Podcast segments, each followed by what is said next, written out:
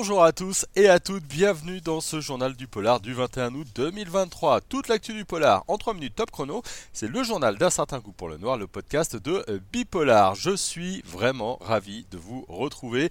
On espère avec toute l'équipe que vous avez passé, que vous passez un bel été et de bonnes vacances. Le polar revient de la plage et de la montagne avec les premières infos de ce qui va être une belle rentrée, j'en suis sûr. Allez, on commence avec une info qui va vous faire saliver. Maxime Chatham a dévoilé la couverture de son prochain roman sur ses réseaux sociaux. Il s'appelle Lux, la couverture est assez sobre, elle est blanche avec un symbole en étoile. Vous pouvez la voir sur bipolar.fr. On n'a pour le moment aucun indice sur son histoire. Cela viendra sans doute d'ici quelques semaines. Lux sera en librairie le 2 novembre prochain, ce sera chez Albin Michel. Dans les autres informations à vous donner, il y a l'arrivée d'une nouvelle série tirée d'un roman d'Arlan Coben. Elle s'appelle À découvert et elle est disponible depuis quelques heures sur Prime Video. À découvert, c'est l'histoire d'un jeune homme qui vient de perdre son père dans un accident de voiture, sa mère est gravement blessée et alors qu'il entame une nouvelle vie chez sa tante, il va découvrir que ses nouveaux amis cachent quelques secrets inavouables au lycée. Cette première saison compte 8 épisodes. N'hésitez pas à nous dire si vous avez regardé. En tout cas, moi, je vais la regarder dans les prochains jours. Le site Livre Addict a dévoilé sa sélection pour son prix 2023. Il y a deux catégories qui nous concernent, la catégorie polar et la catégorie thriller. On y retrouve quelques noms bien connus ici, hein, comme Benoît Philippon, Petronil Rostagna, Céline Dangean, Estelle Tarot, ou bien encore Jacques Sausset. Les votes sont ouverts. Rendez-vous en février prochain pour les résultats.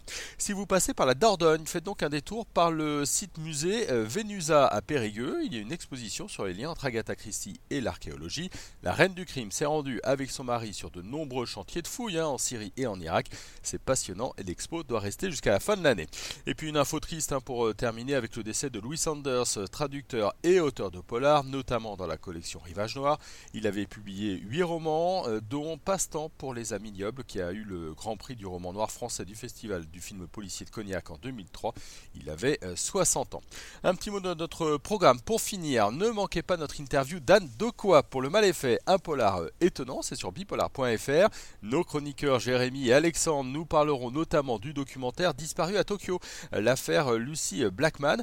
Et puis ce jeudi, on parlera d'un grand classique du cinéma polar dans notre podcast, Un certain coup pour le noir. Ce sera le Cercle Rouge avec Bourville.